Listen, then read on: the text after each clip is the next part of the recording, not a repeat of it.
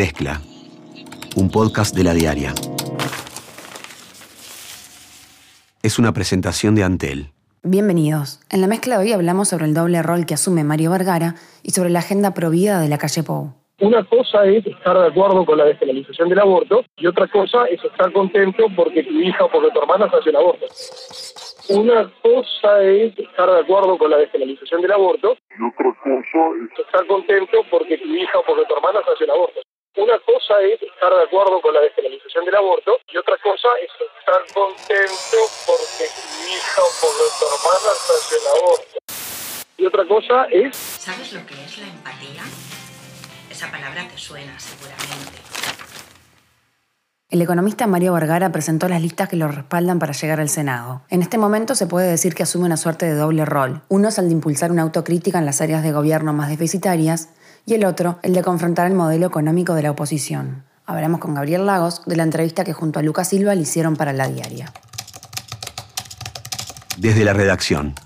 En la entrevista, ¿cómo evaluás el discurso de Vergara frente al que tenía cuando era director del Banco Central? Bueno, viste que yo en general no, no escribo en la sección política, pero bueno, todos seguimos de repente algunos movimientos o algunos este, dirigentes con más atención. Sobre esto que vos me preguntás, me llama un poco la atención que yo recuerdo, por ejemplo, que cuando Vergara era director de- del Banco Central, este, sus intervenciones en el Parlamento, por ejemplo, siempre tenían algo fuera del libreto, eran muy divertidas, este, tenían momentos divertidos, además de todo el asunto técnico, etc. En cambio, en, esta campa en la campaña de las internas, su discurso también tenía una parte emocional, pero era bastante serio en general, este, no, no había esa, esa apelación al humor.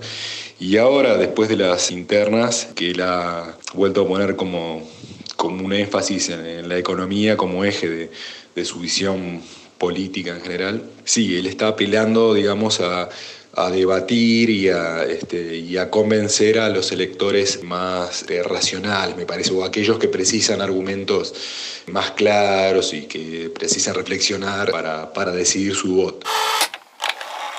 No le podés pedir a alguien que, es, este, que, que conecta con la gente a base de emocionalidad y otros conectan con otra gente a base de mayor racionalidad. En eso cada uno tiene su estilo. Y uno no se puede disfrazar de lo que no es. ¿La ves bien? ¿Ves, bien, ves que funciona bien esa estrategia en el frente? Pero no es un tema de estrategia, es la- el vínculo natural que tienen los líderes con la gente. Y hay, hay un montón de híbridos, ¿no? Gente que tiene lógicas de racionalidad, que también tiene empatía con la gente, otros son más lejanos, otros son pura emoción, digamos. Eh, no, es- no creo que sea un tema, siempre tiene, en los partidos políticos vas a tener de todo. Y, y no creo que sea un tema de definir la estrategia, de decir vos conectá con la gente de esta manera y yo conecto de esta otra. No, en buena medida... eh, no estaría mal. eh, no, pero no es factible, porque uno es como es, y el vínculo con la gente es el que desarrolla el vínculo que, puede tener con la gente, no, se disfraza. Digamos que esto no, aparece en el reportaje, pero es algo que hablamos, este, en que él este, bueno, esa, faceta más eh, emocional, este, más de, actitud, eh, es de otros dirigentes del frente y él este, prefiere debatir o este, argumentar. Quizás por eso se me ocurre que él eh, choca o ha ido tanto o tan seguido contra Talvi en estos últimos días o en estas últimas semanas, porque es otra figura que, que prefiere ese tipo de, de- de arena, ¿no? de, de- lugar de enfrentamiento, más el de, la- el de las propuestas, de las ideas, este, del debate. ¿Profundizó en otros temas, además de economía, que es su área específica? Sí, él a partir, yo creo que de, de- de su formación y de su trayectoria como, como economista y en los lugares en que estuvo, él tiene un discurso sobre distintos asuntos este, fundamentales del Uruguay de hoy. Pero eh, vertebrados eh, generalmente desde, desde un diagnóstico, una percepción sí, de, de tipo económico. Pero entonces él nada, tiene un discurso bastante abundante y claro, por ejemplo, sobre este, seguridad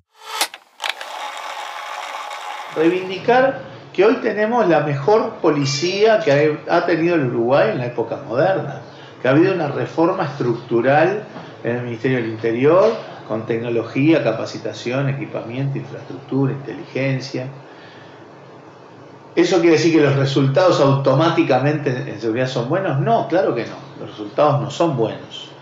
Para eso hay que entender varias cosas. En primer lugar, que ha habido cambios en las modalidades delictivas, aterrizaje del narco, del crimen organizado, más de la mitad de los homicidios en Uruguay hoy son ajustes de cuentas entre bandas narcotraficantes, cosa que hace 8 o 10 años no estaba presentes en el país que la forma de operar entonces obliga a un cambio en las estrategias y en las políticas, y yo creo que eso también se está mostrando, ¿verdad? En los últimos tiempos, todo el, enfoque de operativos que implican un aterrizaje en el territorio de manera bastante más articulada del, Estado, una mayor presencia del Estado en los territorios complicados, creo que ahí hay toda una línea relativamente nueva de acción en el terreno de la seguridad que, es el que se está impulsando y yo coincido, considero que hay que seguir impulsando.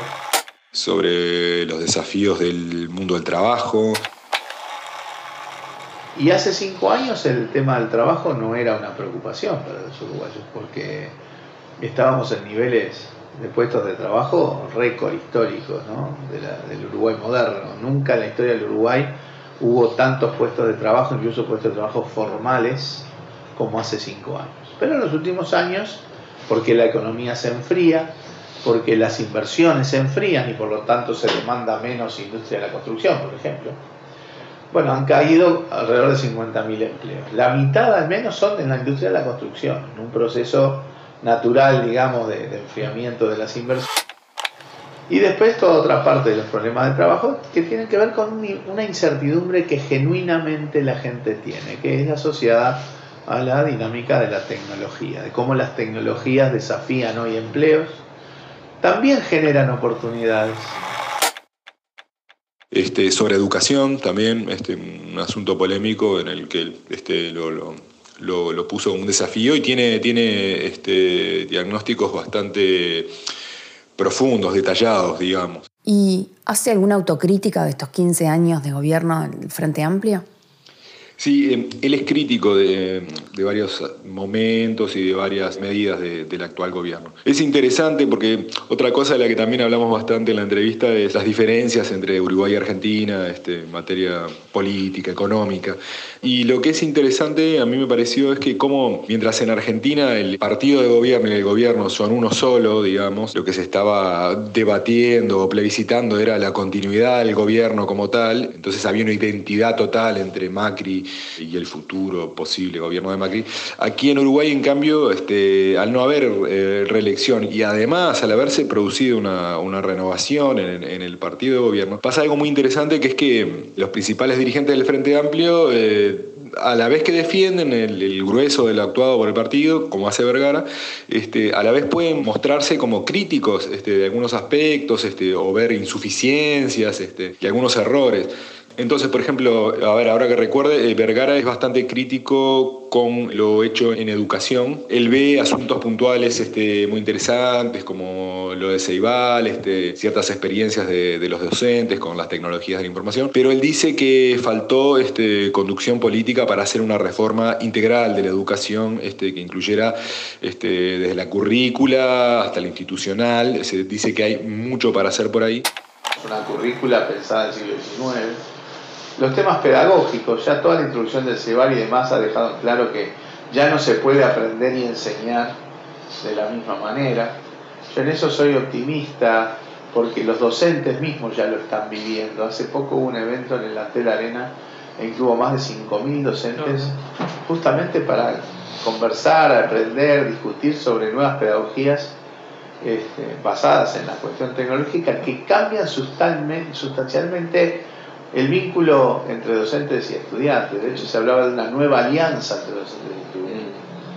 Eso es parte de la reforma necesaria. Un cambio que se insti porque ya hay un montón de experiencias en Uruguay, pero no están institucionalizadas. Dependen muchas veces del impulso individual de un docente, de un director, pero no están institucionalizadas, ¿no?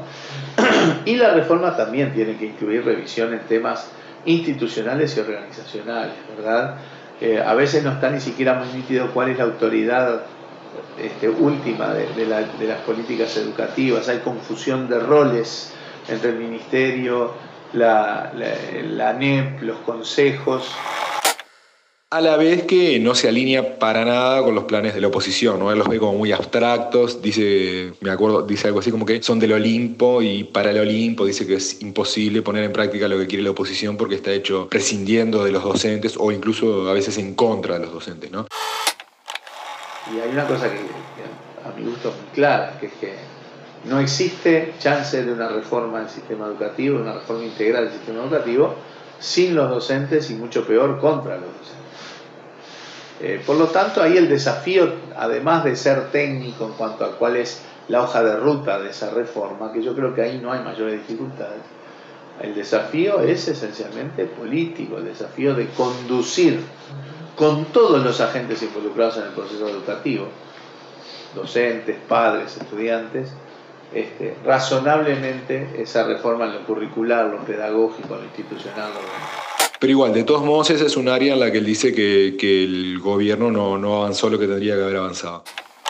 Pero mirado desde el mundo laboral, lo, lo que le exige el nuevo mundo laboral al sistema educativo es que genere otras capacidades. Hoy el sistema educativo tiene que generar capacidades para un mundo totalmente diferente, cambiante, dinámico, tecnológico. ¿no?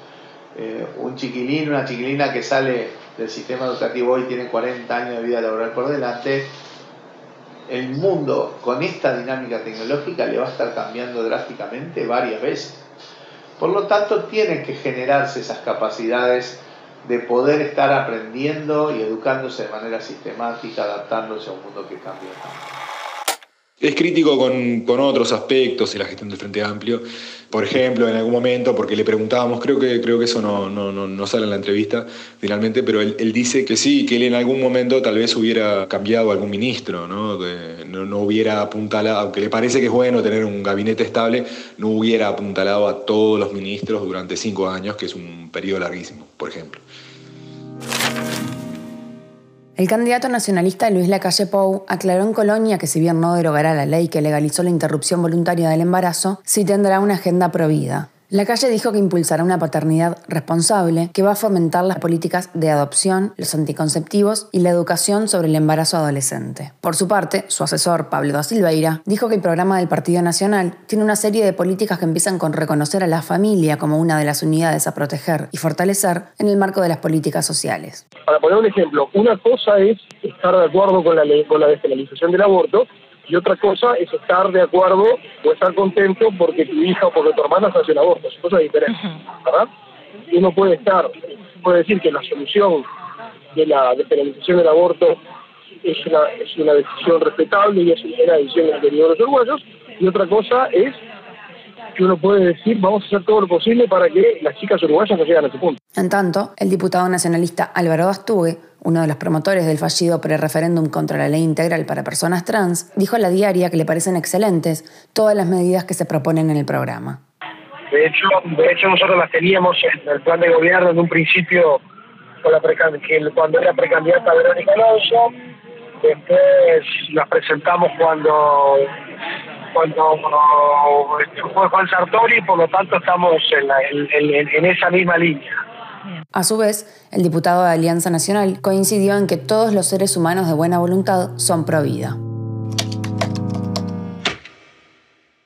Cabildo Abierto presentó su programa. El evento lo abrió Guillermo Domenech, presidente del partido y candidato a vicepresidente. Manini Ríos insistió con algo que viene repitiendo en sus actos y dijo que lo más importante que el pueblo uruguayo va a elegir el 27 de octubre no es el programa ni el equipo, sino el conductor que tiene que liderar la recuperación del país para sacarlo del pozo en el que está cayendo. El Partido por la Victoria del Pueblo, espacio 567, informó mediante un comunicado que la lista del Senado del sector estará encabezada por Roberto Conde. Conde fue senador entre abril de 2013 y diciembre de 2014, cuando renunció a su banca y el Partido Socialista, organización política de la que llegó a ser secretario general. En 2010 fue designado como subsecretario de Relaciones Exteriores por el entonces presidente José Mujica y también fue candidato a la presidencia del Frente Amplio en 2016, apoyados por sectores como el PVP y el Partido Comunista. Hasta aquí la mezcla del 16 de agosto. Conducción, Débora Quirin. Edición, Andrés Nudelman. Producción, María Natalia Rodríguez. Mezcla, un podcast de la diaria.